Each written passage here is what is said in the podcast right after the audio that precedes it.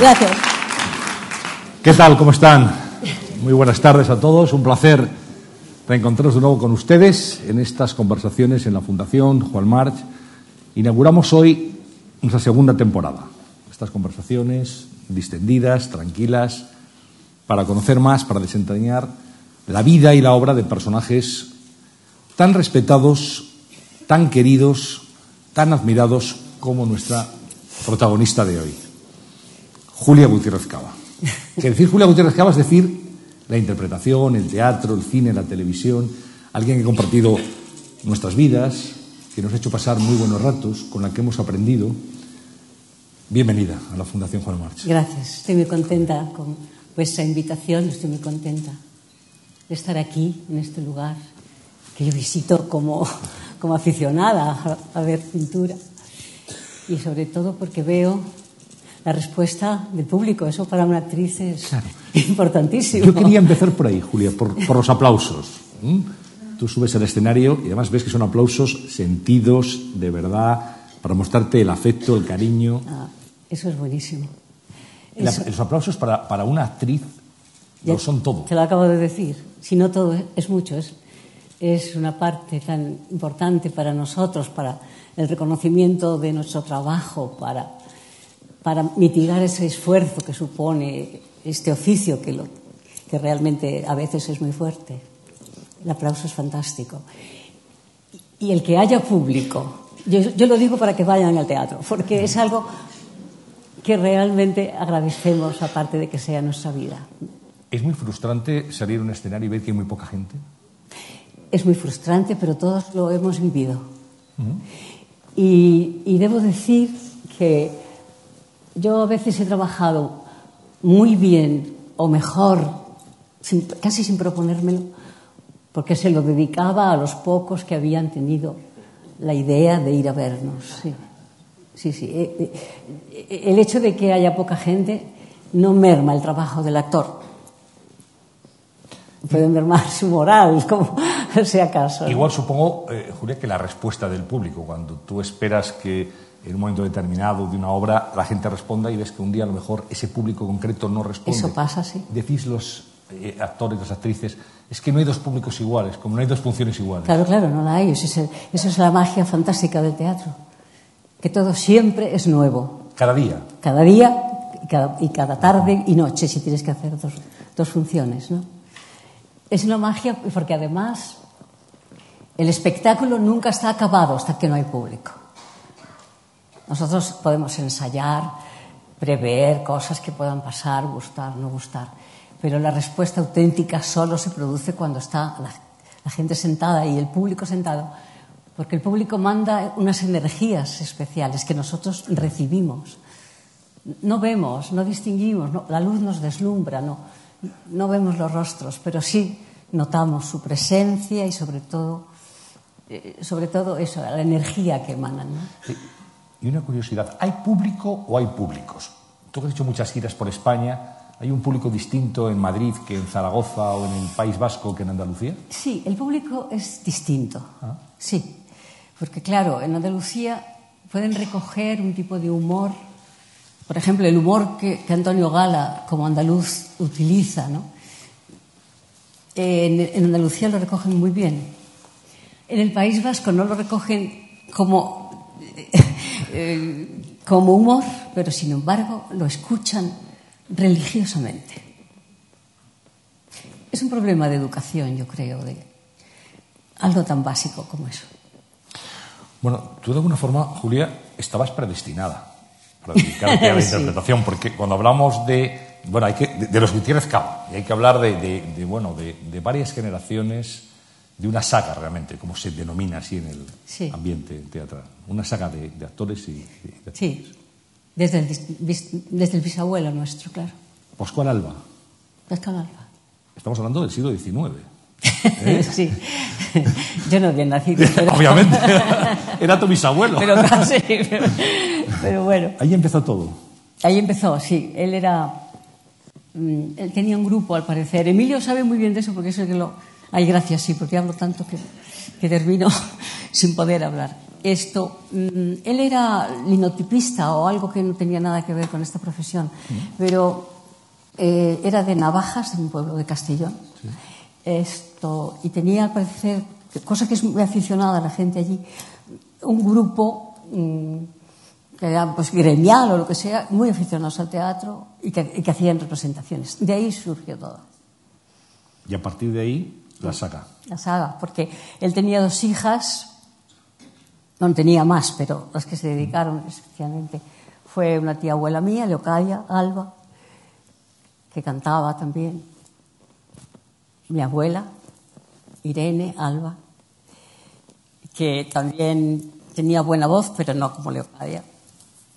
Pero no obstante, bueno, las dos cantaban, ¿no? Y entonces el género chico que se utilizaba entonces, ellos se vinieron a Madrid, él con las dos, con, los, con dos de sus hijas, y bueno, empezaron ahí en el en Teatro Apolo, estrenaron La Reina de la Paloma, estrenaron, ¿eh? No hablo de... Y luego pasaron a lo que se llamaba el verso, que era la comedia. Tal. Bueno, hablaremos de, de la familia. Me gustaría preguntarle por, por su padre, por Emilio Gutiérrez. Por mi padre. Por su padre. Esto no me llame de usted. Bueno, pues te Llámame, si no te importa. Te llamo. Público no le Eso no es falta de respeto ¿eh? en ningún caso. es ¿eh? que ahora me he dado cuenta. Pues mi padre era un actor también, claro. Un actor eh, que también había empezado, parece ser, en el género lírico. Entonces empezaban muchos los actores en, en el género lírico, en esto que se llamaba, en esto que se llamaba género chico, porque, porque no tenían grandes voces, pero había papeles cómicos o eso, bueno, tenían intervenciones. Y mi padre parece ser que empezó allí con otro actor, Valeriano León, un actor que ya a esta generación no lo conoce, pero que era un actor espléndido, cómico también. Entonces, bueno, coincidió con mi madre eh, eh, en la compañía de mi abuela. Mi abuela formó compañía ya cuando, cuando ya era más mayor, más madura.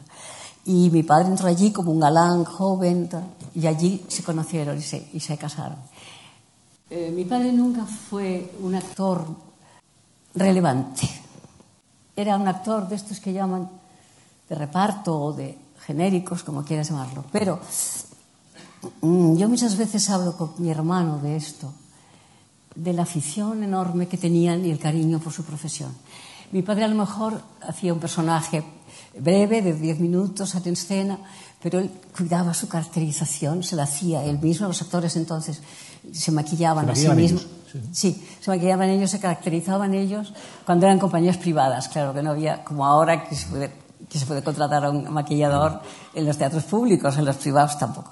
Pero él se cuidaba, se ponía su barba, su nariz, lo que fuese. Cuidaba su personaje, se ambientaba perfectamente y, y trabajaba con una enorme afición, aunque no fuese un personaje clave en la comedia. Bueno, iremos hablando de la familia, porque irá apareciendo en nuestra conversación, de otros miembros de la familia muy relevantes. Quería preguntarle por Catalina Bárcena. bueno, Catalina Bárcena era una actriz eh, muy importante de teatro español, una actriz que fue a Hollywood, eh, que estuvo muchos años fuera de España, exiliada. Tal.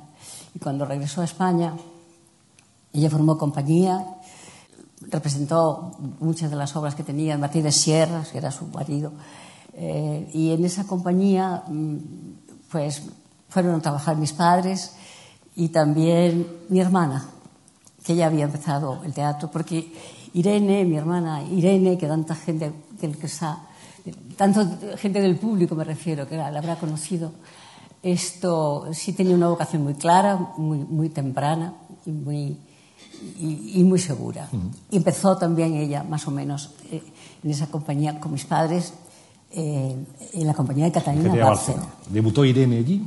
No, Irene ya había hecho en el Infante Isabel, donde habían estado antes y donde luego regresó también, esto, había hecho papeles en comedias, eh, programas infantiles.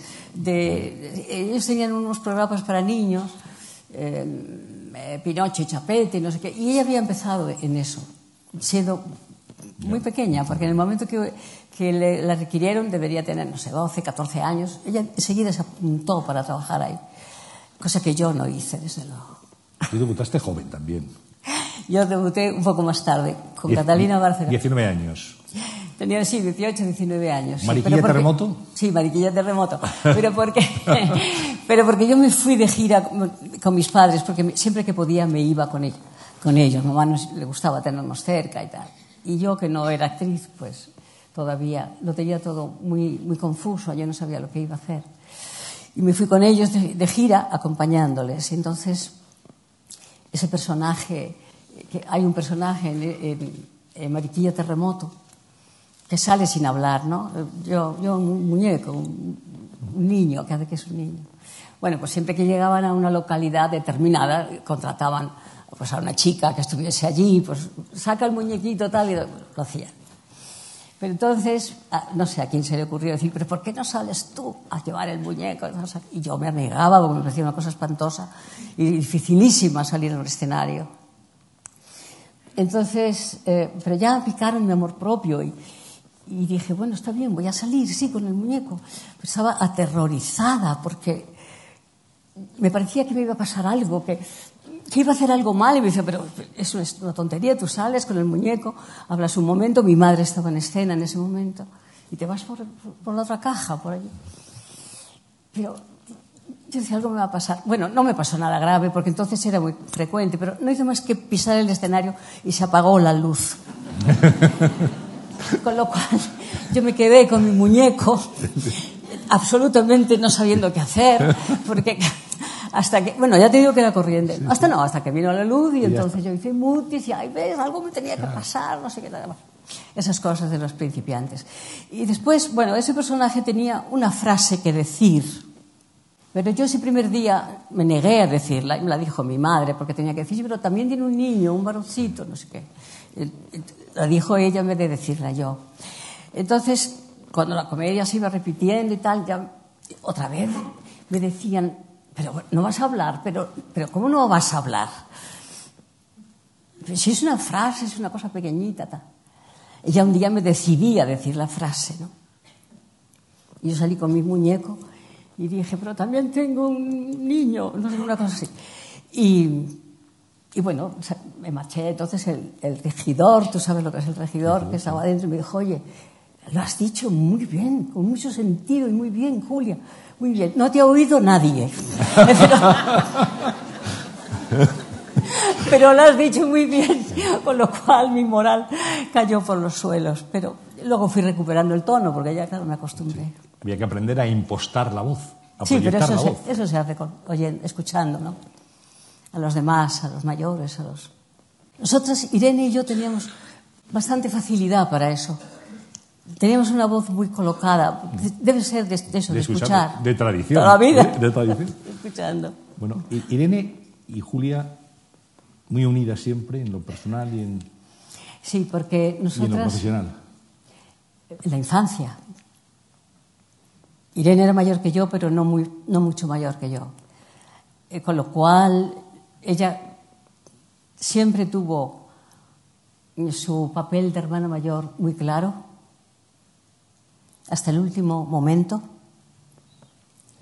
Eh, si tenía que ceder en algo, en algo infantil, en, pues eso, en, una golosina, comérsela o, o repartirla, ella eso lo tenía muy claro, era siempre cedía. Yo siempre berreaba, ay, yo quiero, yo quiero eso, yo me lo ya". Yo siempre me comía muy pronto los bombones y las cosas muy pronto. Y ella siempre degustaba y le duraba más. Y entonces yo le decía, pues dame del tuyo. Mi madre decía, eso no es justo, eh, Julia, no es justo. Ella, ella lo ha conservado, ella. Pero al final Irene cedía y me daba un trozo de su chocolate o de lo que fuese, ¿no? Eso lo tuvo muy claro. Desde la infancia, bueno, íbamos vestidas igual, a veces la gente creía que éramos gemelas, no éramos gemelas, Irene era un poco mayor que yo, pero, pero yo siempre fui un poco como al rebujo de mi hermana, ¿no? Sí, y luego en el trabajo igual. Ella ya había empezado cuando yo empecé y me daba esos consejos, esos pequeños truquillos de ten cuidado, te estás volviendo de espaldas, no te ve el público, de esas cosas. ¿Cómo era trabajar con ella? Trabajar con una buena actriz. En ese momento no, era, no éramos parientes, no éramos hermanas, éramos actrices. Y trabajar con los buenos siempre es más fácil. Y qué recuerdo imborrable ha dejado, ¿verdad? Antes te referías a ello como el público se acuerda tanto de Irene también. Sí. Hablábamos de los buenos ratos, de lo que hemos aprendido, de lo que hemos disfrutado. Aprendido no sé, pero... Pero sí, porque en aquel momento en el cual, luego hablaremos de televisión, donde veíamos los estudios uno, las novelas, aquellas obras que era casi la única forma de ver teatro en, en, aquella España, salvo las ferias y las fiestas anuales, no había compañías sí, estables, ¿no? Entonces ahí aprendimos a ver teatro. En este país se empezó a descubrir a muchos autores, a muchos textos. Entre otras cosas, porque los textos que se hacían en televisión, curiosamente, como entonces la televisión no tenía la difusión que tiene ahora, eh, se hacían textos, por ejemplo, de Pinter.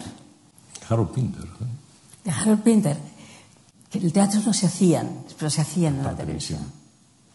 O de Pirandello. De hecho, de Pinter, que no entendíamos nada, por cierto, con lo que hacíamos. hacíamos hicimos un programa con Fernando Rey, Carlos Estrada, no sé si tú lo has conocido, pero bueno, era un actor español, pero argentino.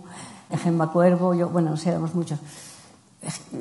Pinter es difícil para un, para un español hacerlo, pero no entendíamos. Era Fernando Rey el único que a veces nos aclaraba algo de lo que pasaba. ¿Esto qué quiere decir?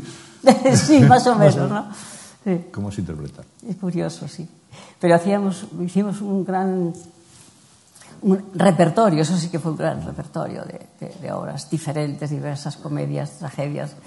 Eh, sí, sí, fue, fue espléndido. Y fue espléndido coincidir con tantos nombres importantes en ese momento, como Rodero, Bódalo, eh, mi hermana Irene, Amparo Baró, bueno, no sé, no puedo nombrar Pero, todos. ¿qué, porque... qué, qué generación, eh? De actores y de actrices que están en el recuerdo de, de todos Claro, nosotros. porque era una generación hecha sin escuelas determinadas más que la del oficio. No digo que no sirvan las escuelas, cuidado, sirven. Pero en esa época, y sobre todo, en el, por ejemplo, el caso de Bódalo, él también era hijo de actores, eh, eh, en, esa, en esa generación de actores, que muchos éramos hijos de actores a nuestra vez, lo, lo aprendíamos era en el mismo escenario. Escuchábamos, veíamos teatro desde muy pequeños y aprendíamos poco a poco, muy poco a poco. Claro, porque tú empezaste a trabajar en televisión en el Paseo de la Habana de Madrid, en aquellos estudios sí. primigenios eh, con un plato muy, muy chiquitín, muy, muy, sí, muy rudimentario. Muy rudimentario, en directo, cosa que ahora no, no entienden directo. muy bien la gente lo que consiste, en directo. Eso suponía que lo que hacía salía al aire sin remedio. No, no había marcha atrás. no había marcha atrás.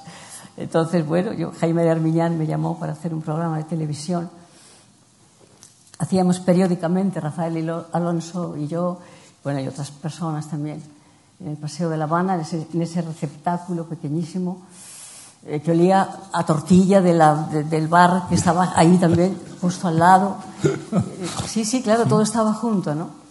Y, y, bueno, yo el primer día que llegué, sí, recuerdo que era un decorado de un café y me apoyé en la mesa, naturalmente el tablero se levantó, pero todavía estábamos ensayando. No era, no era todavía al aire. Cuando salió al aire ya no recuerdo qué pasó. La emisión en directo, y así es como se hacía, no se grababa. Nosotros llegábamos, claro, ensayábamos antes, previamente, en un, en un lugar, ensayábamos el texto pero con las cámaras solo ensayábamos el momento antes de empezar.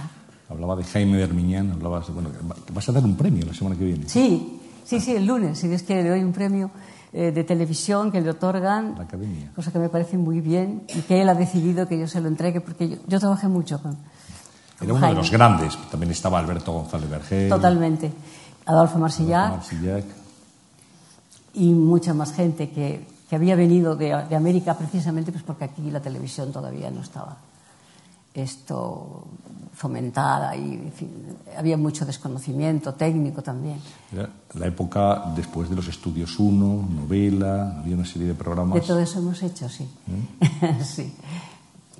Era, que era veía todo época, el mundo. ¿eh? Que veía todo el mundo, era la única televisión que había bueno, en ese eso era una de las ventajas. Y es curioso, todavía que todavía a mí me pregunte gente de, no sé, cuarenta y tantos años, cincuenta, ya los mayores no digamos, me pregunte por los estudios 1, recuerde los estudios 1 y me diga, pero ¿por qué no hacen ahora estudios 1? Yo eso no tengo competencia para, para saberlo, pero lo que sí es evidente es que entonces solo existía una televisión y que desde luego cuando salías todo el mundo te veía.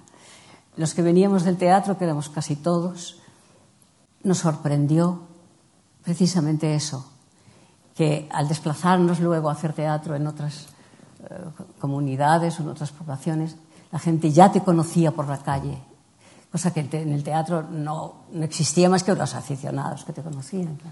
Estuvo muchos años apartada después de los platós, hacer una etapa en televisión. Una etapa larga, sí. Y estuvo casi 20 años. Hice teatro nada más, sí. No, es teatro. Y luego me imagino que habrá generaciones jóvenes que reconozcan a Julio Gutiérrez Cava por, por Los Serrano. claro, eso también es inevitable porque ya sabes que todo lo que, lo que sale por televisión se ve de una manera u otra, más pronto, más tarde. Sí, sí, eh, Los Serrano Ese tuvo papel de suegra, de suegra de Resines. sí, sí, de suegra de Resines. Esto, pero es una serie que gustaba mucho porque además sí. había niños y, y, en fin, y a, bueno, a todos estos niños y a todos estos jóvenes yo les cuento eso, esto de en directo y no lo entendían todavía muy bien. Pero fue, eh, fue una serie muy exitosa en ese sentido. Duró seis años y, y, y bueno, para nosotros, bueno, significó una vez más asentarnos en eso que es la popularidad, pero que ahora es más fácil. entonces, Llegar también a otras generaciones, ahí La Roja. Y... Ah, sí, sí, también. Todavía faltan cosas por salir, sí. Bueno, pero en aquella época, cuando estaba hablando Julio Gutiérrez Cava de esa televisión donde se hacía en directo las obras, lo que no ha contado es que la noche anterior seguramente había acabado muy tarde en un teatro de Madrid haciendo la función, tenía que ir a televisión a primera hora, ensayar para luego hacerlo, es decir, que era una vida realmente muy dura. Sí, era muy dura, pero para nosotros que hacíamos teatro, y el teatro nunca, nunca ha podido estar muy bien remunerado, la televisión entonces tampoco, no tenía nada que ver con lo de ahora, entonces tampoco era, pero sí era una ayuda para nosotros. Hacer un programa de televisión al mismo tiempo que hacíamos teatro era una ayuda, ¿no? O hacíamos cine, teatro, y, y además de las dos funciones ensayábamos otras, ¿no? Dos funciones diarias, Sí. siete días a la semana. Claro, 14 a la semana. Sí. Las hacíamos y resistíamos porque éramos jóvenes. Yo creo que ahora eso sería absolutamente imposible. Pero, pero claro, eh, como digo, era una ayuda. Si te ofrecieran hacer un papel, un personaje en cine o un personaje en televisión, pues ¿cómo ibas a dejarlo? Aceptabas y lo, y lo hacías y lo combinabas como podías. ¿no? Y bueno, lo que ocurría era eso, que era a costa de no dormir y de, y de bueno, pues, que eso lo superas con la edad, con la, con la poca edad que tienes. Pues ahora que Catalina Bárcena, luego pasó a la compañía de Isabel Garcés, Sí, estuvo después. claro. Luego pasé a, a la compañía del Teatro Infante Isabel de Madrid, titular, y allí estuve mucho tiempo, demasiado. Demasiado. Sí, demasiado porque estuve nueve años. Eso sí me permitió hacer muchas comedias. Yo hice mucha comedia, estrené muchas obras de Miguel Miura, que entonces eh, estrenaba, el Infante Isabel estrenó varias cosas y yo estrené. Este, Yo hice mucha comedia en, esa, en esa etapa de mi vida, pero estuve demasiado tiempo porque desgraciadamente ahí hubo un incidente fundamental en mi vida, que fue la muerte de mi madre, de nuestra madre. Eh, mi madre tenía 57 años cuando murió. Había trabajado mucho, estaba enferma, pero al final nos dejó. Mm, Yo cobraba un, sueldo muy modesto. Mi padre ya era un poco mayor, mi, mi hermana se había casado y Emilio tenía 14 años. Eh, en ese momento eh, yo no me podía plantear el hecho de marcharme de una compañía que era fija, que para mí suponía un, teatro, un trabajo fijo, que en este oficio es rarísimo. Porque, entre otras cosas, tenía que sostener eh, mi casa de alguna manera, ¿no? Entonces, bueno, estuve más tiempo del que hubiera sido necesario. Yo tendría que haberme ido antes de allí. Y tenía ofertas, pero también tenía miedo, claro. Bueno, vamos a ver una- un fragmento de una representación que es muy querida para, para Julio Gutiérrez. Hablo de Chekhov y de Jardín de los Cerezos. Vamos a verlo. Recordamos. Mucho, de- Ahí ya nos de mucho después. Vamos a hablar del Jardín de los Cerezos. Es mucho después, como estaba diciendo, pero vamos a ir intercalando Es algunos fragmentos de obras y así vamos también viendo a Julio Gutiérrez en la interpretación. Pues yo. Debe ser que estoy por debajo. ¿Quién está, Leonia? Aquí. Solo quiero saber si se ha vendido la finca o no. Que todo esto pueda ocurrir me parece tan inverosímil que no sé qué pensar. Me pierdo. Podría gritar, hacer cualquier tontería. Sálveme, Petia. Dígame algo, hábleme. Pero ¿qué importa que la finca se haya vendido o no? Si está todo decidido desde hace tiempo. No hay vuelta atrás. Creció la hierba en el camino. Tranquilícese, querida. No debe uno engañarse por una vez en la vida. Hay que enfrentarse a la verdad. ¿Qué verdad? Usted ve claramente dónde está la verdad y dónde no. Y yo es como si hubiera perdido la vista. No veo nada. Decide usted con valentía en todas las cuestiones importantes. Pero dígame, amigo mío, ¿no será porque es usted demasiado joven? Todavía no ha tenido tiempo de pasar por ellas. Usted mira valientemente hacia adelante. ¿No será porque aún no ve? y no espera nada terrible, porque la vida se esconde todavía a sus jóvenes ojos. Es usted más valiente, más honesto, más profundo que nosotros, pero entiéndalo. Sea generoso, aunque solo sea una pizca. Tenga piedad de mí. Yo he nacido aquí. Aquí han vivido mis padres, mi abuelo. Amo esta casa. Sin el jardín de los cerezos no entiendo mi vida. Y si es necesario venderlo, véndame con él. La casa, La casa. tremenda. Bueno, háblanos de, de Jardín de los Cerezos. Pues el Jardín de los Cerezos fue un montaje que hizo José Carlos Plaza y Leighton, en el que, bueno, trabajábamos muchos actores. Eh, Estaba viendo a Chema Muñoz, me parece que es el que estaba conmigo. Trabajaba Fernando Delgado, mi marido, Manolo Collado. Eh, eh, bueno, es una propuesta que, que nos hizo José Carlos Plaza, como digo, para el Teatro María Guerrero y un texto de Chekhov, que la importancia de Chekhov en el teatro para los act- actores o las actrices es fundamental, claro. Eh, ah, también, también estaba en el reparto Berta Riaza, no quiero olvidarla, una actriz espléndida. Esto, bueno, para mí supuso naturalmente enfrentarme con un personaje mm, del que no había, yo creo, yo creo que no tenía antecedentes en, en en mi trabajo y, y afrontarlo eh, y sentirme dirigida por un director como José Carlos Plaza, que no tenía nada que ver con lo que yo actualmente había tenido como directores, eh, pues claro que supuso para mí un avance y, una, y no sé, y un recuerdo imborrable, claro, de, de, esa, de, esa, de ese montaje y de esa generación. Eso es lo que puedo decirte, esa oportunidad de poderlo hacer. Yo luego he hecho Chekhov también con mi propia compañía, Eh, no, no, el, no el Jardín de los Cerezos, pero sí unos cuentos de Chekhov llevados a escena. Hablas de, de José Carlos Plaza. ¿Qué importancia han tenido los directores en, en tu vida profesional? Sí que, por ejemplo, tienes muy buen recuerdo de José Luis Alonso, Sí. a quien admiras y quieres mucho. Sí, es verdad. ¿eh? Y, y, bueno, la- la- el director es, claro, es la persona que hace un reparto, que, pone en escena una obra y, y que de alguna forma marca el, el tono también. Claro, claro, claro. Yo eso lo experimenté precisamente pues porque antes eh, eh, la, esce- la- la- la figura del director de escena no existía como ahora. Eh, eh, generalmente se ocupaba de dirigir los montajes el primer actor de la compañía, ¿no?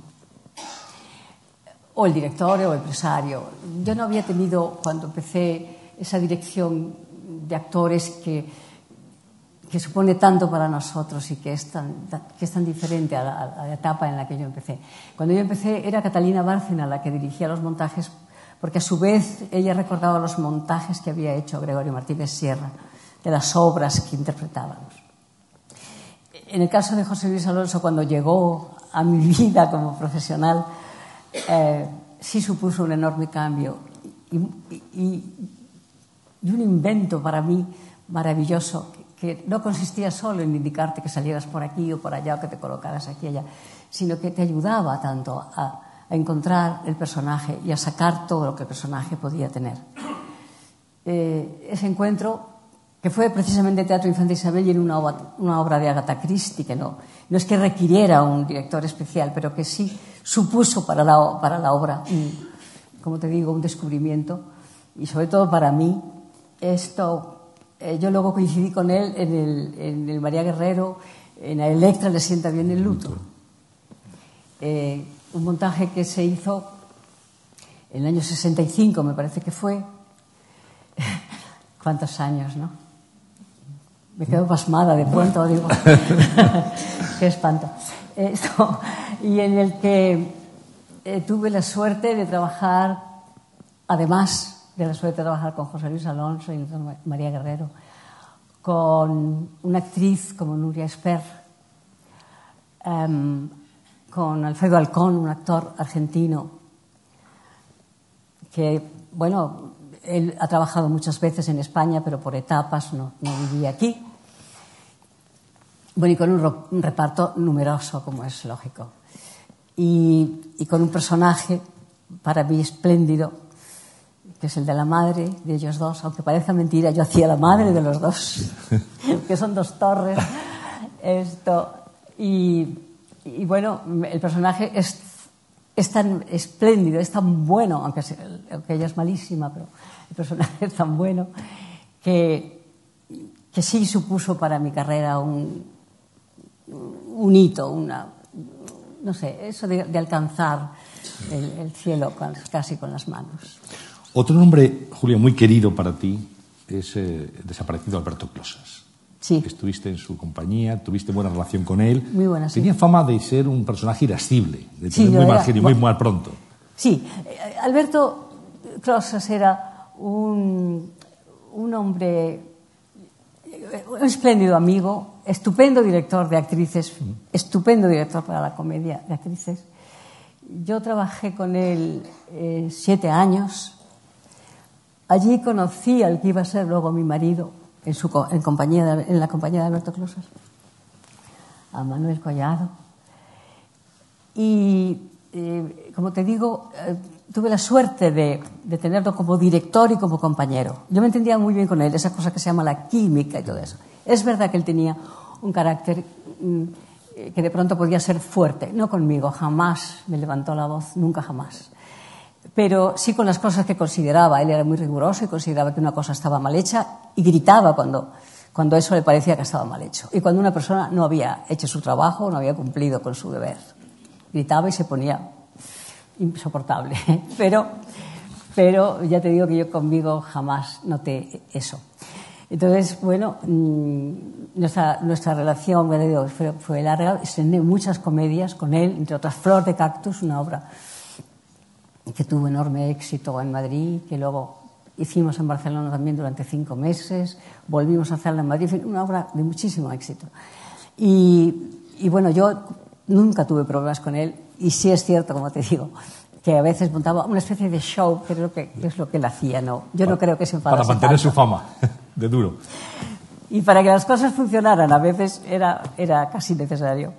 En la saga familiar de los Gutiérrez Cava es curioso que eh, los hombres no se casaron con, con actrices, las actrices sí se casaron No. con, con actores gente- o gente de teatro. Eh, es que los hombres, los hombres, eh, la saga empezó con mi bisabuelo, que era, naturalmente es, es Pascual Alba, un hombre, eh, y después fueron las mujeres las que fueron derivando en la profesión y casándose con actores. Y sin embargo, los hombres, como mi tío abuelo o, o- o no sé, un hermano de mi madre, etcétera, no se dedicaban a la profesión. Pero sí, pero desde luego no se casaban con actrices. Es curioso eso, sí. Tú, sin embargo, sí te casaste con un hombre de teatro, con Manolo Collado. Sí, yo me casé un con hombre un de teatro actor. en sentido general, además, porque hizo muchas cosas. En. Sí, Eh, yo sí me casé con un actor, porque para eso era mu- mujer también de la familia. Irene también se casó con un actor, mi tía, mi madre, mi abuela. Mi tía abuela no, porque se quedó soltera, o sea que... Pero bueno, quiero decir que, que todas nos casábamos con actores, es cierto. Y, yo creo que, me casé con un actor, entre otras razones, porque coincides en el trabajo, eso, pero porque además conoc- conocía lo que era el oficio. Nuestro oficio ahora no es difícil de entender, pero todavía en esas etapas o para otras o para otras profesiones es difícil porque es, es un, oficio que tiene otros horarios mm, que eh, en el que puedes faltar mucho de casa, lo que te tienes que ir de gira. Y un actor eso lo entiende y lo sabe, lo tiene aprendido ya. Y bueno, naturalmente, pues porque, porque me enamoré de él y, y porque yo que había sido un poco reacia, en realidad en seis meses lo que hicimos fue casarnos. Algo tan sencillo como eso. Y hemos vivido cuarenta y tantos años juntos. Bueno, él ya no está. Y para mí fue, naturalmente, una etapa grave, dolorosa de mi vida que aún no he acabado de superar. Collado, un, hombre respetado. Era director. admirado, director, traductor, Traductor, actor, actor. una persona muy inteligente y muy, muy aficionado al teatro, aunque parezca esto una tontería. Era muy conocedor del teatro desde sus orígenes, leía incansablemente sobre el teatro. Sí, era hijo de actores también. Hablabas de esa vida de los actores, se llamaba cómicos entonces. Sí, bueno, aún ahora todavía se llama. ¿Te, te molesta esa palabra? No, no, no me molesta nada. ¿eh? No me molesta. parece bonito? Sí, me parece bonita. Los cómicos, sí, creo que es Sí, sí, sí. un término cariñoso. Es un término aunque cariñoso en algún momento o, se o utilizó, puede ser peyorativo, pero se utilizó como, bueno, gente de mal vivir, cómicos y gente de mal vivir. sí, ¿no? sí, pero claro, gente de mal vivir la hay en todas partes. Además de verdad. y en que- algunos estamentos Sí. delicados, sí. No queremos hablar de No, nadie. no, en no, no queremos, no queremos hablar de nadie. Bien, decían Pero- que los cómicos se llevaban las toallas de los hoteles. sí, Otros se llevan otras cosas. ¿eh? más grandes y más, Más grandes, irreparables. claro. Una toalla se puede reponer. Claro, pero hay cosas que no se reponen con facilidad no, no, no por, se por lo que se ve. Bueno, eh, eh, era muy duro, Julia, ser mujer joven en aquella España, aquella España blanco y negro, y ser actriz, ser cómica. Pues por ser cómica, no sé. Lo que sí es cierto es que en mi oficio siempre ha habido mujeres, bueno, siempre no. Siempre que desde que yo la conozco, en los años remotos que no lo sé, porque hacían papeles los hombres, hacían papeles de mujeres, pero, pero en lo que ya, ya es esta civilización, esto, eh, eh, las mujeres siempre han estado en el teatro. Y no en todas las profesiones se puede decir, y la nuestra sí. Yo me asombro porque nosotros que venimos, como digo, de, de- la rama materna, en la que todas, eh, en la que el primero fue el bisabuelo, pero todos los demás, la rama era de mujeres, yo me asombro cómo podían atender su casa, trabajar, ensayar y cuidar de sus hijos. Me asombro, porque entonces no había guarderías, ¿no? Eh, mi madre eh, hacía dos funciones, como hablábamos antes, y también hacía cine cuando podía, para sostener la casa. Nosotros éramos tres hermanos. Mi abuelo materno vivía con nosotros. Ah, yo me asombro, y mi abuela todavía más, porque ella tuvo cinco hijos y, y- iba de gira no solo por España, sino también por América. Su vida debía ser tremenda. Aparte de que se aceptase o no socialmente el papel de, de una actriz, que yo en eso debo decir que no lo he notado mucho. Yo personalmente, no sé si alguien lo habrá notado más. Esto, aparte de eso, era la capacidad que tenían de trabajo y de sacrificio. Eso mm, me, sigue, me sigue asombrando y sigo pensando en, en ellas, y digo en ellas por esa razón, porque, porque cuidaban de su casa y de sus hijos y, y se levantaban temprano cuando habían dormido tarde. Eh, para, me acuerdo, mi madre todavía con mi hermano se levantaba para, para verle a la hora de, de, ir al colegio, a las ocho de la mañana, porque luego a lo mejor ya no le podía ver, porque a las dos y media tenía ensayo y después hacía una función y después otra función, ¿no? y ella se levantaba para verle, sí, sí, porque además le adoraba, era el, el, el último, el más pequeño y además el hombre, ese que siempre los siempre las madres quieren tener un hijo, las hijas ya son, era más otra cosa. ¿no? Era una profesión, la vuestra, los cómicos habían normalizado muchas situaciones sí. que hoy son normales en la sociedad, pero que entonces eran tabú. Pues sí, efectivamente, pues porque era una, profesión muy liberal en la que los niños ya sabíamos que había parejas de hombres y parejas de mujeres, aunque no alcanzáramos a no sé, a imaginar totalmente quizá lo que suponía, pero lo tomábamos como una cosa absolutamente normal, algo que la sociedad ha aceptado después de una forma natural y nosotros hemos conocido desde niños, como te digo, ¿no? Esas cosas, el hecho de, de, que hubiera mucha gente en la profesión que tenía un segundo matrimonio o un tercero, yo no sé, eso nos parecía normal, nos parecía que formaba parte de la vida, ¿no? Y, y, bueno, en mi familia eso no se había dado, pero, pero, pero quiero decir que lo, que lo, admitíamos con normalidad, como gracias a Dios hoy día la sociedad lo admite, sí. No sé qué tal te llevaste con, con la censura. Corrían rumores, corrían rumores en, en, Prado del Rey de que había un chal eh, que estaba a disposición de cualquier actriz que fuera demandada o por el censor o por la mujer de un ministro de turno que llamaba diciendo que estaba muy descocada tal actriz y se ponía en el chal. Sí, sí. ¿Tú tuviste que ponerte el chal alguna sí, vez? Sí, no? sí, tuve sí, que ponerme también, sí, sí, sí, pasaste por el chal. Pero yo no era descocada. lo, que pasa, lo que pasa es que allí había un personaje que era como el que vigilaba la, las buenas conductas. Entonces yo hice un programa, me acuerdo, con Adolfo Marsillar, eh, que yo llevaba un traje, un vestido negro, con el cuello así a caja, ¿no? cerradito, pero la espalda al aire. Entonces ese, ese ser que estaba allí... Ser. Vino, estaba escandalizado ya. No, vino enseguida a decir, bueno, no a mí, a Adolfo, porque era el director. Entonces Adolfo vino contrito y me dijo, Julia, que me dice este señor que, que el traje, que se te ve la espalda. Digo, pero vamos a ver, si yo nunca doy la espalda a la cámara, si yo siempre estoy de frente, ya. la espalda no me la veis. Pero quita, quita, por si acaso. Pero es que te tienes que poner el chal. me puse un chal de lana que tenían allí, blanco, que no me iba nada con mi vestido. Yo, un vestido espantoso, era ponerse aquella cosa. Pero bueno, me la tuve que poner, claro, evidentemente no se podía, no se podía remediar. ¿Y hacíais ensayos generales con la censura presente? Eso en el teatro. En el teatro, sí. Sí, sí, sí. Claro, había, o hacíamos un ensayo general, pero luego había un, un ensayo con censura, se llamaba en el cual asistían unos señores, miraban, hoy escuchaban, cotejaban con el ejemplar que estaba previamente censurado. Uh -huh. ¿Autorizado? O, Lo autorizaban, pero ellos seguían por si acaso. No vaya a ser.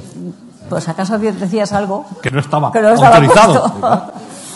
Entonces hacíamos ese ensayo de censura y luego iban de vez en cuando a ver si aquello seguía sí, sí. igual o habíamos cambiado algo. Así se les notaría enseguida, ¿no? Un señor que estaba allí con un libro mirando, el de la censura en la quinta fila. ¿Eh? Bueno, lo, lo, cierto es que a veces, claro, venía el queo desde fuera, decía claro. que están los de la censura. Sí. Cuidado, cuidado, con las faldas. bueno, sí, en, en, eso es curioso porque yo estoy en una comedia con, con Alberto Closas, en el que eran cuatro episodios de cuatro mujeres diferentes. Y, y, una de ellas era una mujer muy mal hablada, así desparpajada y tal y cual. Y yo tenía que decir un taco que hoy día, figúrate lo que supone, nada. Porque ahora todo el mundo está admitido y todo el mundo habla así. Entonces, el día de la, que hicimos el ensayo de la censura, naturalmente tacharon aquello que yo tenía que decir. Pero Alberto me dijo, tú lo dices. yo estaba aterrorizada porque, digo, pero Alberto, ¿cómo lo voy a decir si está censurado? Nos van a... Tú lo dices, porque si me ponen la multa la voy a pagar yo. No importa, tú lo dices. Efectivamente, yo eh, cuando salí le tenía que decir, lo que yo soy es una gilipollas. Decía. Pero en aquellos momentos, esa frase fue el día del estreno. La gente dio tal carcajada que parecía que venían olas, porque no se creían lo que habían oído. Y decían, ¿qué ha dicho? ¿Qué ha dicho? Bueno, fue algo tremendo. Con lo cual, Alberto insistió en que yo dijera aquella cosa. Y yo lo decía en todas las representaciones. Pero el censor iba de vez en cuando. Y entonces les ponía una multa. No me acuerdo lo que era entonces. Lo que fuese. Alberto decía, no me importa, yo pago una multa, pero tú sigue diciendo la frase. Porque era un éxito aquello. Hoy día, como ya se habla así, eso ya no tiene la misma importancia, ¿no? Pero entonces era un mundo. Ahora el censor, el censor iba de vez en cuando y ellos pagaban. Alberto decía, no importa, no importa, tú sigue diciéndola. Pero eran cosas de entonces, a veces tan, tan pueriles y tan tontas, que da un poco como de vergüenza recordarlo. ¿Trabajaste con apuntador alguna vez? Sí. No me extraña Trabajé. Claro, en tele- televisión, el cine, dos funciones diarias y las No, que enseñabais. ya cuando yo- Tenéis que saberos la. Ya lo utilizábamos poco nosotros, ya mi generación lo utilizaba menos. Pero precisamente cuando Alberto Closas vino de América, lo del apuntador dijo que fuera.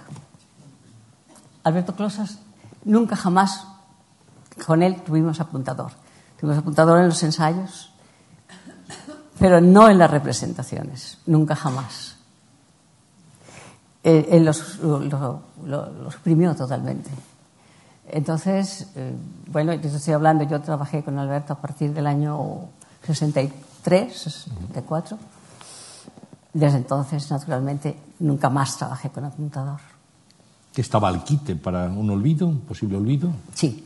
Y sobre todo cuando se llevaba repertorio, cuando, las compañías hacían seis o siete obras eh, distintas, mm, era necesario, como pasa en la ópera, la ópera mantiene el apuntador, pues porque tiene un repertorio muy amplio y, lo cambian, ¿no? Y entonces, pues lo mantienen por eso.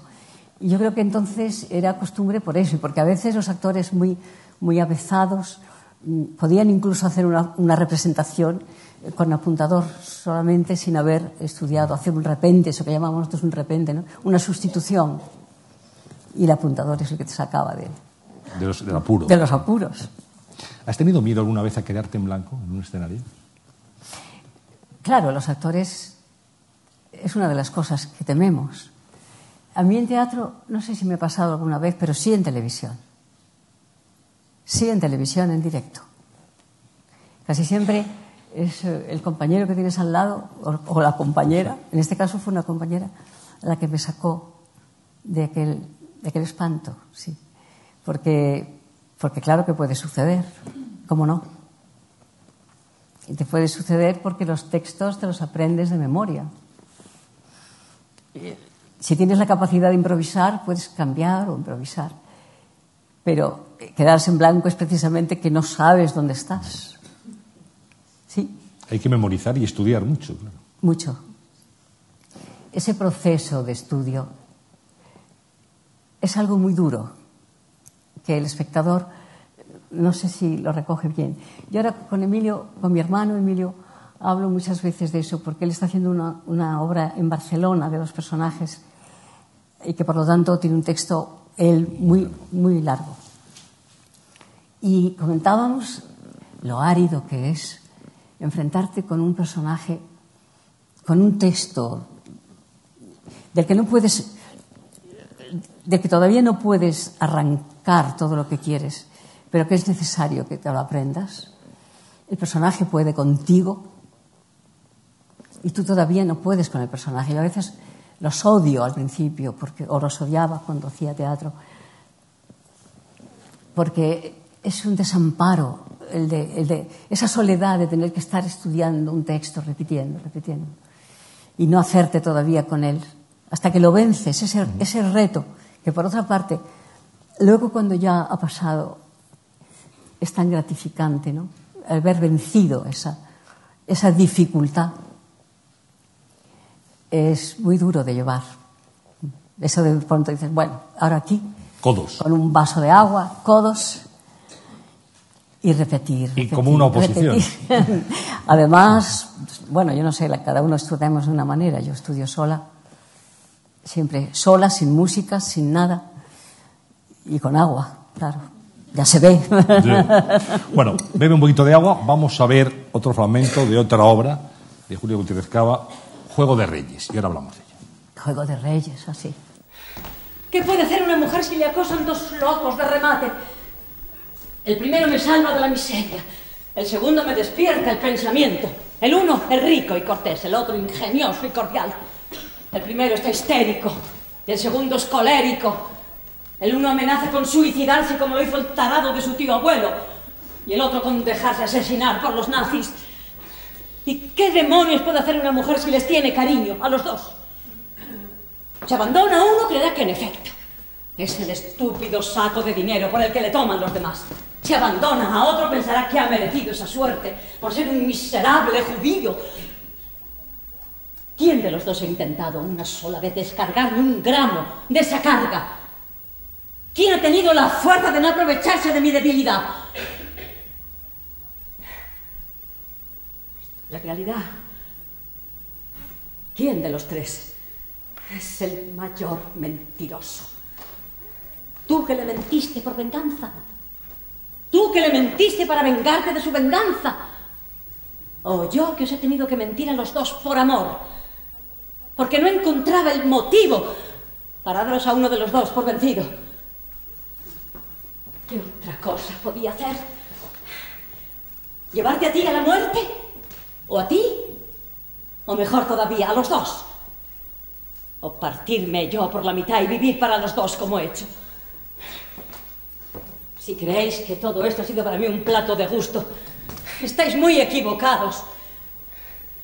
En lugar de tener que soportar una sola vanidad masculina que solo se admira a sí misma, en lugar de tener que soportar una sola incapacidad para ser independiente, soportar dos.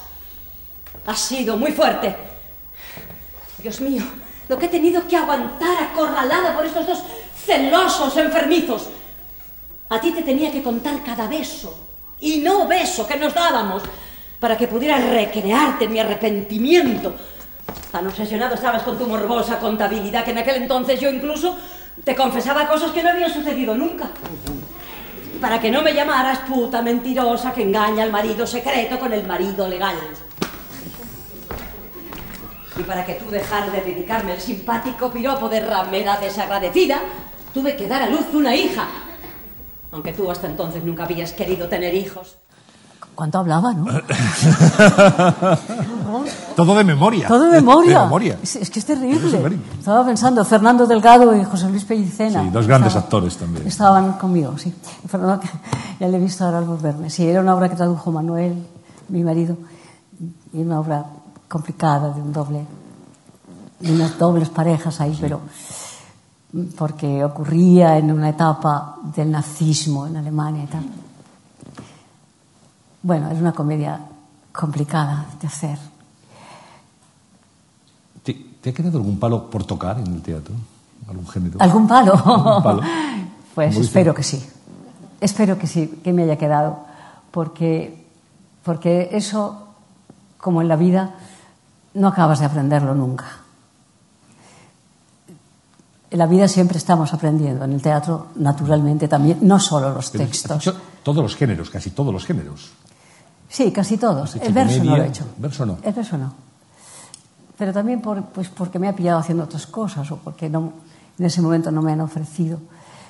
Pero mm, repito que, que está bien, que no. Eso si está incompleto, pues es como la vida misma, ¿eh? con, lo que le pasa al teatro. El teatro es un reflejo de la vida. Por eso yo siempre digo que hay que ir al teatro para vernos y criticarnos a nosotros mismos. Bueno, pues quien está en el teatro ahora, Julia, a esta misma hora, es tu hermano Emilio, en Barcelona. Estará, claro, en Barcelona. Está en vivo y en directo, que decían los clásicos. Bueno, Emilio no puede estar con nosotros hoy, pero no ha querido perderse esta conversación contigo, así que lo tenemos previamente grabado y esto es lo que te dirige. Julia, siento mucho no estar ahí con vosotros ahora y me hubiera gustado hacer esta pregunta personalmente, pero eh, ¿tú le tienes que dar gracias a la vida o la vida te tiene que dar las gracias a ti? A mí me gustaría que, también te hago la pregunta y no en directo, me gustaría que hablases un poco de nuestra madre, de Irene Cabalba. Qué rico, ¿no? es un amor de hermano. Se te cambia la cara mirándole. ¿eh? Claro. Eh, primero porque le llevo muchos años. Yo le digo que cada vez menos, porque yo he dicho Claro. que aquí me paro. Y él sigue. Bueno, no, pero es un hermano estupendo porque me llama todas las noches para saber cómo estoy, cómo he pasado el día, cómo tal me ha ido, tal igual. Pero me ha hecho dos preguntas. Dos preguntas. Una que si yo le debo más a la vida. O la vida a ti. No, yo a la vida, claro. Gracias a la vida, como Violeta Sí. Parra. Gracias a la vida. Sí, rotundamente. La vida me ha dado muchas más cosas de las que yo he podido darle. Y por lo tanto, pues sí le doy gracias. Y, y lamento que esta, que esta historia se vaya acabando. Y la otra es que hable de nuestra madre. Pues lo he, he hablado antes de tiempo, quizá, porque no sabía la pregunta. Él no me las ha, no me las ha contado, ¿eh? Se lo hicimos prometer, ¿eh? Ah, no, no, lo hizo, no. lo hizo. No me ha dicho nada. Pero, en fin, era casi inevitable porque nuestra vida, nuestra madre fue, como antes he dicho, um, el motor, el apoyo el, de la casa. Y su ausencia, eh, como dije antes, con 57 años, eh, no sé si un, eh, porque yo esa, yo acepto muy mal la desaparición de mis seres queridos. Supongo que todo el mundo pero para mí es muy traumático. Y para mí fue entonces tremendo su desaparición la que estaba más o menos anunciada Em, ella trabajó siempre como he dicho antes, eh, no solo en teatro, sino también en cine. La televisión no llegó a, alcanzarla en su etapa vital. Y trabajó mucho en la casa y jamás eh, tuvo un momento de ocio que no fuese eh, el, el estar con sus hijos, porque para ella era lo más importante, puesto que no tenía tiempo suficiente, el, que hubiera querido. ¿no? Mm, ella renunciaba a todo tipo de invitaciones o fiestas o lo que fuera eh, por tenernos eh, al lado. Eh, trabajó, como he dicho antes, eh, hasta, la, hasta casi el final de su vida. Pero ella no fue un ejemplo en, el sentido de que nos recomendase, nos aconsejase eh, dentro de la profesión. Ella fue un ejemplo en sí misma, sin, sin decirnos nada, simplemente convivir. No sé qué más puedo decir. Espero que Emilio se vea contestado suficientemente. Bueno, pues si me permites, vamos a abrir. Tenemos un par de fotos que quería comentar contigo. Abrimos un álbum de fotos. ¿Fotos? Fotos. Tenemos de todo. ¿ves? Vídeos, Eh, fotos. sí, ya veo. Bueno, Ah, sí. Esto es en un premio. Ese es Emilio, están los Reyes y Manuel, mi marido. Este es el- la entrega del premio de las, a las Bellas Artes. Si no, si no me equivoco. Em, esto, la medalla de las Bellas Artes, eh, Emilio está porque recogió el de Irene, que estaba muy enferma y ya no pudo ir a Mérida, que es donde se celebró el acto, a recogerlo. Creo que es de ese día, por, por, por la edad, por lo- más o menos por lo que veo. bueno, tenemos otra foto. Mira qué foto más bonita, la próxima que viene. Vamos a ver una fotografía Sí, de Gienes. de sí. Gines. La recuerdo muy bien, porque me la hice, como se ve, muy joven. Y muy guapa. bueno, no estaba mal, yo creo. No era, era bonilla, más mona de lo que yo creía. Sí, sí. Yo nunca me he tenido por una mujer guapa. Y aquí estoy bastante bien. Esto, eh, sí, fue mi primera, no, mi primera no, pero casi mi primera fotografía de estudio, sobre todo la primera que me hizo con Jeans, sí. Y, y es realmente, sí, yo la tengo todavía, la conservo.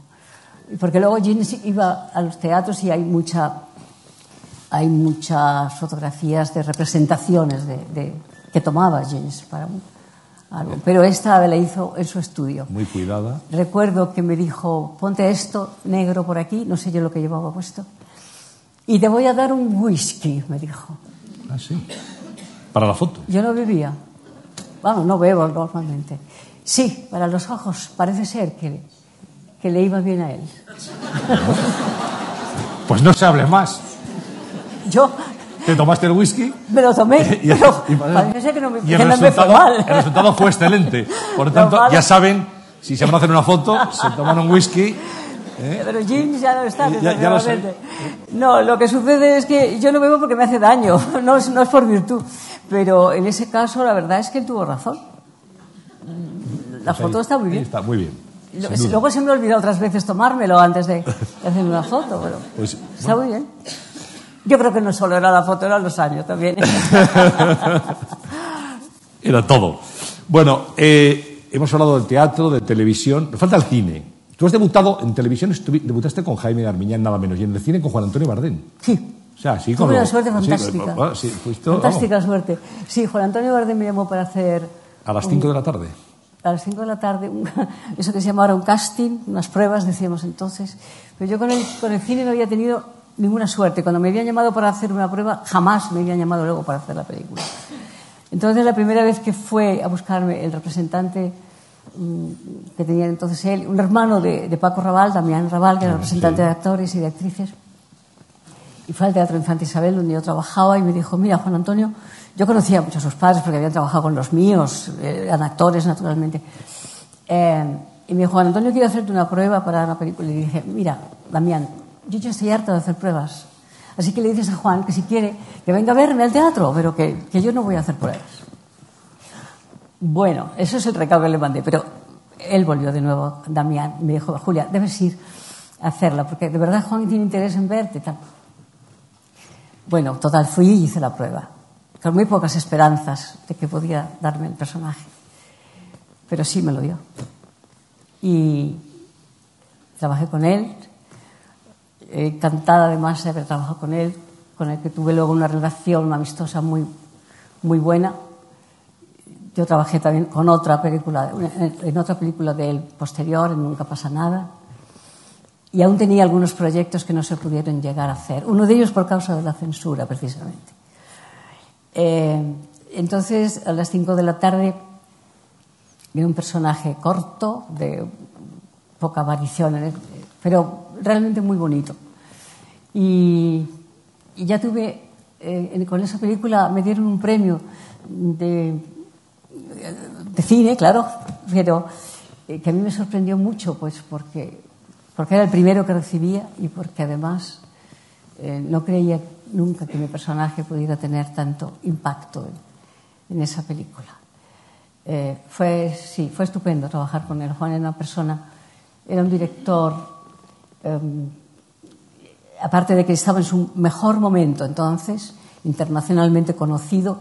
Yo luego fuimos a Venecia con otra de su, con Nunca pasa nada, otra de sus películas, y era espléndido ver cómo internacionalmente le conocían en esa etapa, justamente en los años. Eh, hice la primera película con el 61, el 63, 64, por ahí, esto, repetir, eh, repetir la experiencia y cómo le conocían y cómo él se manejaba internacionalmente también con todo el mundo. Sí. Era fantástico, Juan. Julio, no sé, no sé si estoy equivocado, pero me da la impresión de que tú en el cine has hecho papeles más graves, más serios que en el teatro. No, no te recuerdo comedias. Hice alguna, alguna mamá. pero no. No, hice alguna. La sí, mayoría de los ¿por papeles qué? Hice, papeles más Se puede ser un asesino, que es una comedia, eh, totalmente. Pero yo creo, yo, yo, yo, yo soy consciente de eso también. Eh, yo creo que es por el físico. Que, que Mi físico no, en, en cine es un poco, es un poco duro, es un poco mm, de nariz grande, de, eh, que, que los personajes eh, dramáticos se conoce que consideran que me van mejor. Sí, es cierto eso que dices. Y viviste con el cine un alejamiento similar que tuviste con la televisión. También un día dejaste el cine, estuviste unos cuantos años. Sí, pero el cine, lo que me pasó es que el cine no me llamaba porque mi relación con el cine, a mí me preguntan muchas veces que por qué no he hecho más cine. Y yo siempre digo lo que es cierto, el cine no me ha necesitado más y yo no he ido nunca a buscar el cine. Nunca. Nunca se me ha ocurrido llamar a un director y decirle, oye, me gustaría, ¿qué tal? No. Entonces, en esa etapa larga es porque estuve haciendo teatro.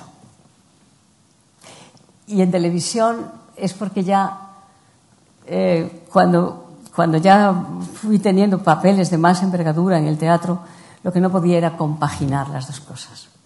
Era demasiado.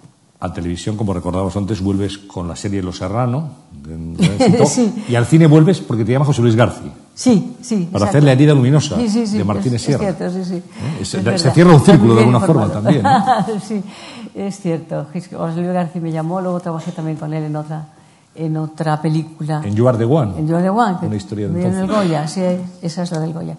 Pero sí, sí, cuando me llamó José Luis, yo, te- yo po- podía aceptar su trabajo y naturalmente trabajé con él.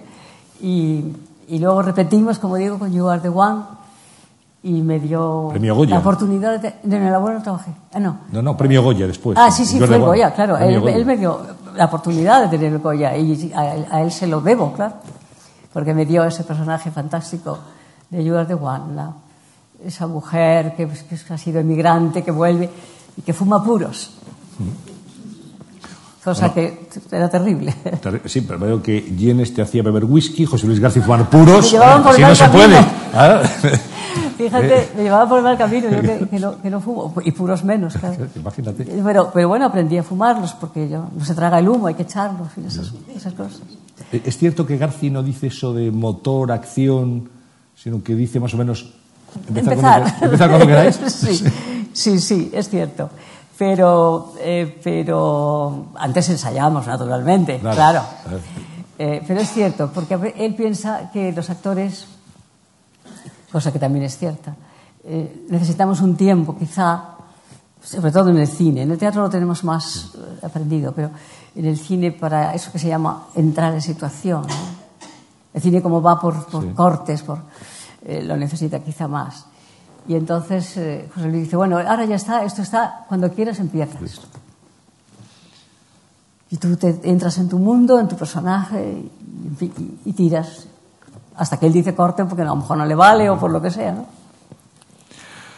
Hemos hablado de muchos personajes, de muchos compañeros, directores, que han sido muy queridos para ti. En alguna ocasión ha salido ya Adolfo Marsillar, lo has citado en alguna oportunidad Sí, sí. en esta entrevista. Vamos a ver un fragmento de, de, ¿De feliz, de Feliz Aniversario. Ah, de feliz aniversario, una obra suya, sí. Lo que aprendo contigo, Cosmes. ¡Qué barbaridad! Me encanta que seas mi discípula. ¿Y a ti? A mí más. ¿De veras? Sí. ¿Me lo prometes, Lidia Constanza? Te lo prometo, Cosme Ramírez. Pues si me das un beso te enseñaré más cosas. Sí, qué ilusión.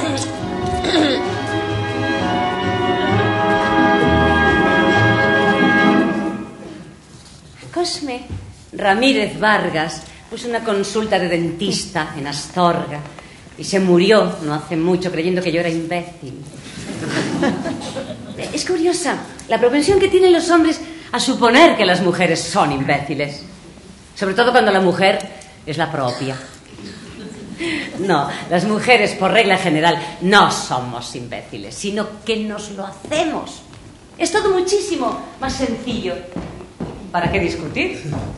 Que te dicen que un Ford Fiesta es mejor que un Seat Ibiza. Nada, que sí, que sí, que sí, que el Ford Fiesta. Que te cuentan que Paul Newman se ha quedado bizco por la edad. Pues tú, qué bueno, qué pobre Paul Newman. Ah, que te aseguran que el Real Madrid es el mejor equipo del mundo. Pues adelante, viva el Real Madrid. A nosotros, ¿qué más nos da? Que las que utilizamos el coche somos nosotras.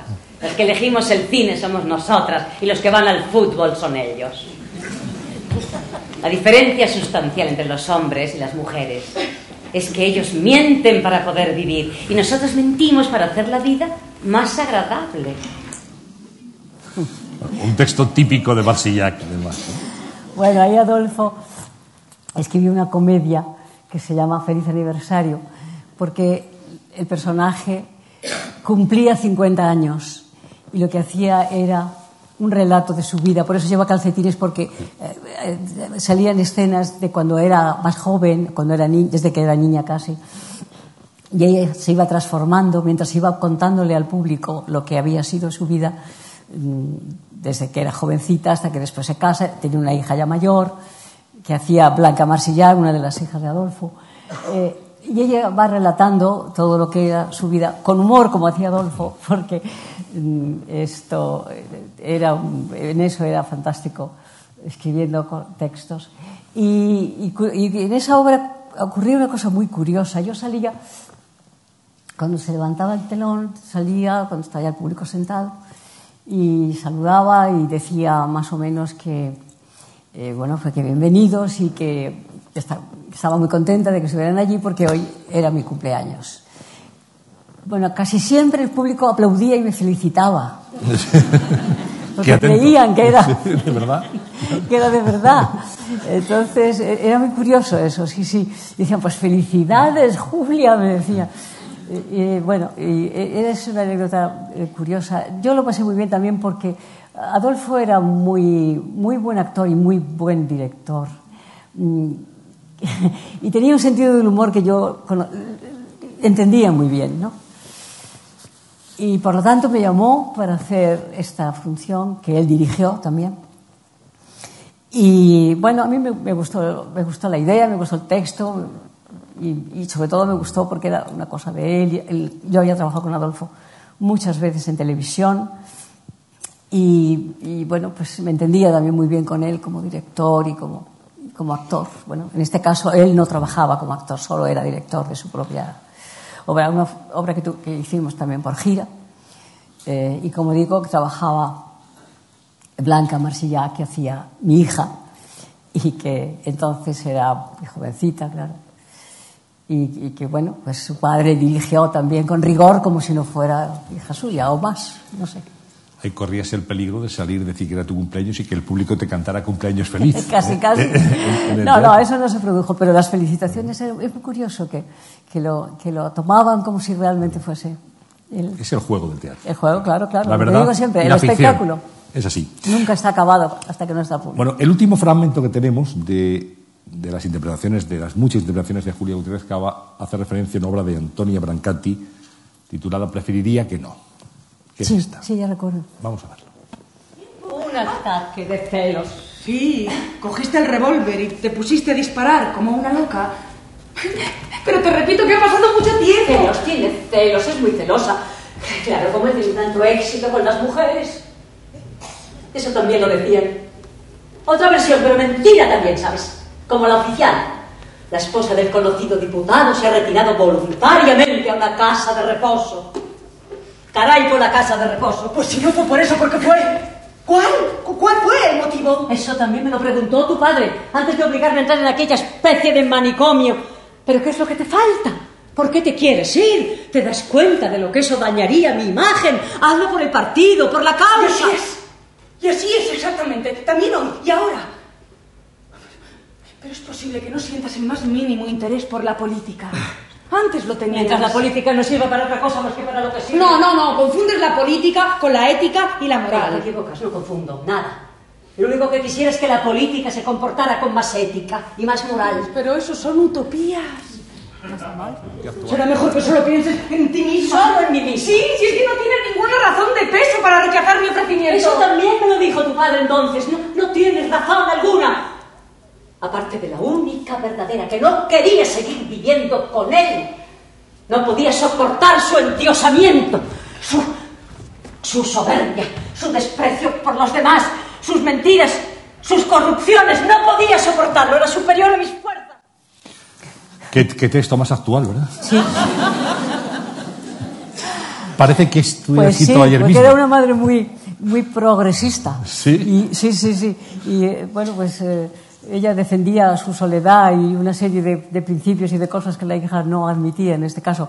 Pero, pero es cierto que, que, que, que tenía razón en muchas cosas ella, efectivamente, la madre. Es verdad que la tenía.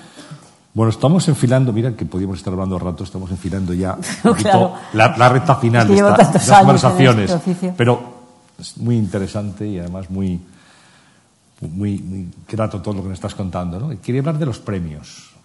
Yo he, buceado por, tu biografía, premios. Bueno, hemos hablado del Goya, en cine, pero hay muchos más premios. Algunos, ¿eh? solamente una muestra. Nacional de Teatro, medalla de oro al mérito de las bellas artes, el premio Pepe Isbert, fotogramas de plata, medalla de, honor de ciclo de escritores de cine, el premio Miguel Miura, el Ercilla de Bilbao, premio Maite de teatro, TP de oro, Antena de oro, el Max de oro. Es decir, bueno, esto es una muestra, podríamos seguir, ¿eh?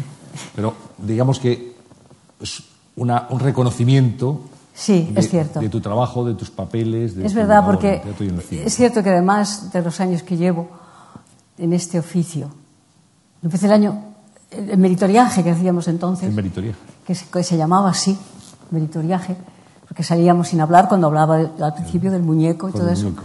No cobrábamos, pero nos pagaban los viajes cuando nos teníamos que desplazar. Eh, yo lo hice el año 51. No comento más.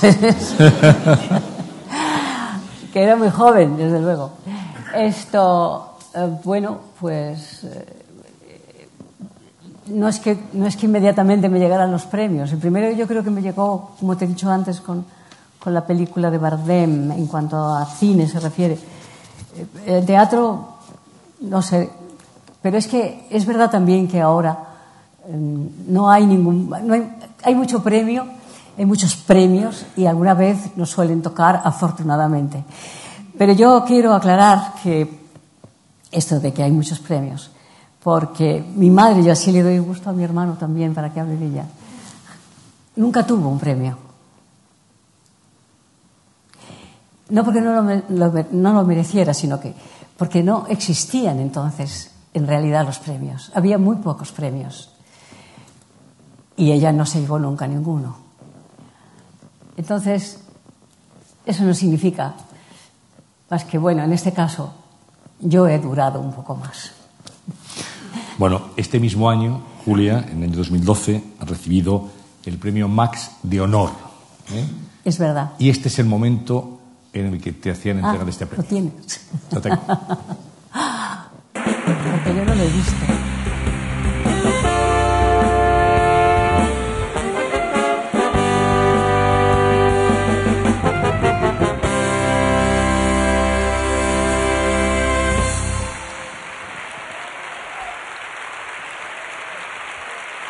Entregan el Max de Honor José Ignacio Bert, ministro de Educación, Cultura y Deporte, Irene Escolar y Emilio Gutiérrez Cava.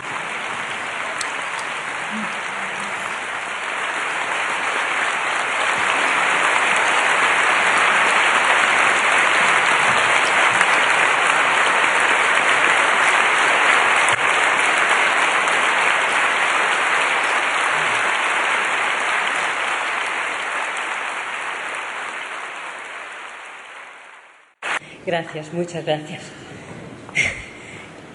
Gracias a los que han decidido concederme este premio Max de Honor. Un premio tan significativo para mí.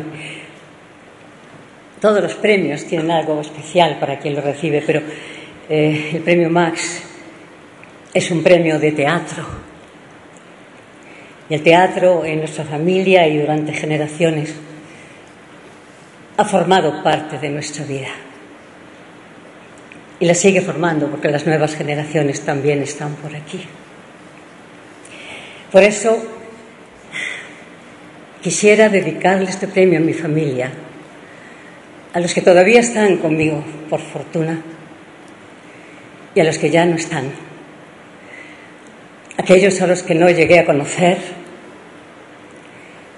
y a los que afortunadamente comparten y he compartido mi vida con ellos. aquellos que trabajaron tanto para salir adelante en este oficio, tan bello y tan, duro a veces. Aquellos que conocían la vida y la muerte tantas veces lejos de casa, a los que nos enseñaron que el teatro no solo era un bello juego, sino también algo fundamental, indispensable en un país.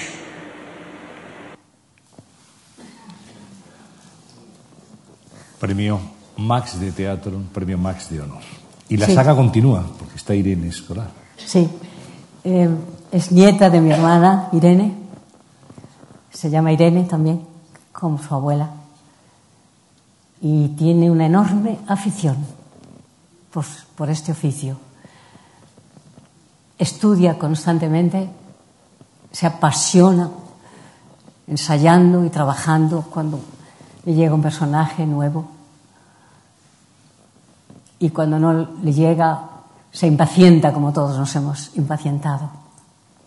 No, ahora está trabajando y está feliz por eso. No está aquí, está en Valencia, pero la verdad es que, como digo, tiene el mismo apasionamiento que su abuela tenía. Y, a mí me parece que no es porque sea mi sobrina, nieta, a mí me parece que es muy buena actriz y que, y que va a salir adelante muy bien en este oficio. Seguro que sí. Desde luego, escuela tiene ¿eh? y tradición también. Bueno, Julia, llegados a este punto, siempre le pedimos, es una tradición ya de la primera temporada, de la segunda que iniciamos hoy de las conversaciones, a nuestro invitado, a nuestra invitada en este caso, que nos formule tres propuestas para mejorar la sociedad. Esto es algo que lo hacemos con todos los, los invitados. Y salen airosos ellos, bien. Bueno, eh, salen. Porque comprendemos que el reto es difícil, y más en estos tiempos. Pero sí nos gustaría conocer tu opinión. ¿Cómo podemos mejorar esta sociedad en la que tenemos que, que luchar mucho para salir adelante? Pues yo pienso, Antonio, que supongo que no voy a ser muy original en esto, pero no trato de serlo. Soy absolutamente sincera.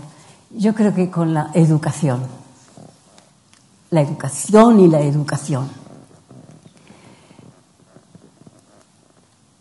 cómo eso se desarrolla, cómo eso, o sea, la atención que merece la enseñanza y la educación debe ser la primera. La atención en cuanto a medios, en cuanto porque el hombre necesita ser enseñado. Aprende desde que nace, pero también necesita la enseñanza de los demás. Una buena enseñanza, se entiende. Por eso lo pondría como prioridad, quizá. No digo que no haya otras cosas primordiales, como puede ser la sanidad, pero, pero la educación que puede recibir un niño, el aprender lo que quiere ser, lo que debe ser, lo que aspira a ser o lo que es si no está desarrollado, ayudarle en eso, en el conocimiento, eh, poco a poco en lo que tiene que ir enfrentándose. Yo creo que es básico para una sociedad. Primera propuesta. Vamos con la segunda. La segunda, yo creo que habría que, que pedir, exigir, no sé cómo se hace eso, desear que las religiones no interfirieran en la política. Estamos viendo cosas tremendas, no solo ahora, claro, pero ahora también las tenemos. Y me parece que, que las religiones tienen sus cometidos, que el ser humano, algunos seres humanos, necesitan o necesitamos explicarnos tantas cosas que hemos inventado o no lo que es la religión, pero que esa tarea espléndida que puede llevar a cabo cada una de las religiones, no puede interferir en algo que nos enfrente, que nos, que nos destruya como sociedad o que nos, o que nos haga, no sé, discutir o matar o eliminar a los que no piensan como nosotros. Yo creo que eso sería una propuesta que, como digo, lo que veo y, y lo que oigo merece. ¿Y la tercera?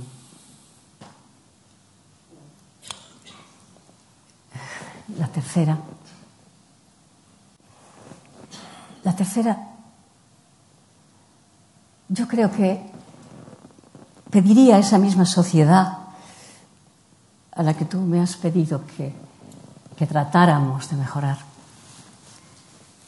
que reflexionara también un poco, que dedicase momentos de su vida a hacerse una autocrítica. Yo creo que como sociedad, y naturalmente pertenezco a ella, pienso que muchas veces no, no aplicamos recursos éticos en nuestras decisiones, en nuestros comportamientos, en, nuestro desmedido amor al dinero.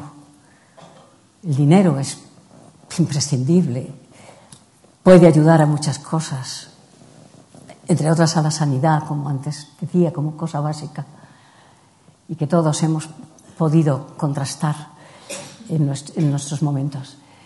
Pero yo veo una desmedida, como decía, un desmedido amor al dinero, y eso me parece que no es bueno, y que la sociedad debería pensarlo. Pues llegamos hasta aquí, Julia. Creo que en nombre del público que nos ha acompañado en esta hora y media. Hora y media. Hora y media. Tanto he hablado, qué horror. No, yo, yo te he incitado. Como una función, Yo, yo te como una incitado. función de teatro. Ha sido culpa mía. Eh, en nombre del público, en nombre de la Fundación Juan March, creo que ha sido un lujo de verdad tenerte aquí. Una, una gran dama de la escena, una señora. Hablábamos al comienzo justamente de los aplausos. Sí, pero déjame, Antonio, que te diga, perdóname que te interrumpa, Nada. pero eh, eh, que el, el estar contigo mm, siempre es favorable para el que entrevistas. Yo te he visto muchas veces entrevistar y te he admirado por tu trabajo, por tu buen hacer, por, tu, por esas buenas energías que, que nos das a los entrevistados. Y también eh, me gustaría agradecerle a la Fundación Home March el hecho de, de poder estar aquí, porque, porque precisamente hablando de cultura y de educación y demás, nos brinda tantas oportunidades. Yo lo digo porque, naturalmente no porque yo esté aquí, sino porque soy aficionada a venir a, los, eh, exposiciones de cuadros, etcétera, etcétera. Me parece que hace una gran labor. Por aquí te esperamos. Esta es tu casa. Decía que era una señora y antes de que nos dijera esto, muchísimas gracias, la parte que nos toca. Y digo que empezábamos hablando esta conversación hace hora y media de los aplausos, de lo que eran para ti los aplausos. Y yo creo que la mejor manera de cerrarla es con un aplauso de agradecimiento, de respeto y de cariño. Muchas gracias. Muchas gracias. Muchas gracias. Gracias. Gracias, Antonio. Muchas gracias. Ahora tengo que aplaudir yo a ellos. Gracias. Gracias.